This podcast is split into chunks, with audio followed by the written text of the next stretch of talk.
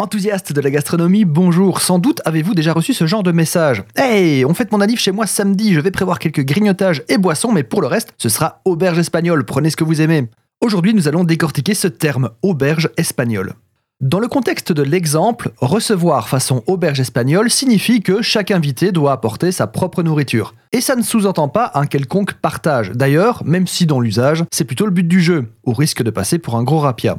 André Mauroy le résumait d'une façon très élégante dans une citation où il comparait la lecture à une auberge espagnole. Il disait qu'on n'y trouve que ce qu'on y apporte. Le terme auberge espagnole dans ce contexte peut aussi signifier auberge rouge, car vous savez que les niveaux culinaires des recettes apportées peuvent être inégaux. Les préparations seront souvent très bonnes, mais parfois aussi très... Hmm, mais bon, ça c'est une autre histoire. On y trouve ce qu'on y apporte, mais pourquoi? Pourquoi espagnol?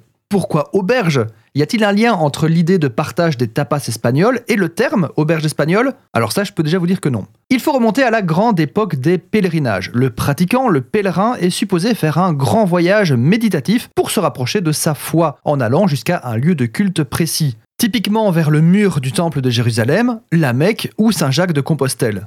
Le pèlerin, voyageant d'un endroit de l'Europe vers Compostelle, doit se reposer à chaque étape, idéalement dans une bonne auberge.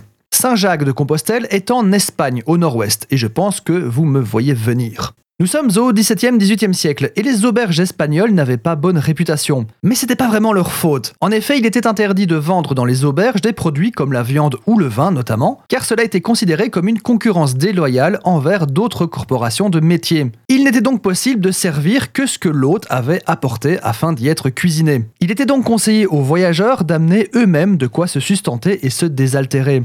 L'Oreca ne fonctionnait pas du tout comme on le connaît actuellement, et une petite saga de l'Oreca se prépare. Si ça vous intéresse, abonnez-vous. Avec le temps, l'auberge espagnole a pris des sens plus figurés pour désigner une expression, une situation qui ne trouve que le sens qu'on lui apporte, suivant sa culture, ses goûts, ses convictions.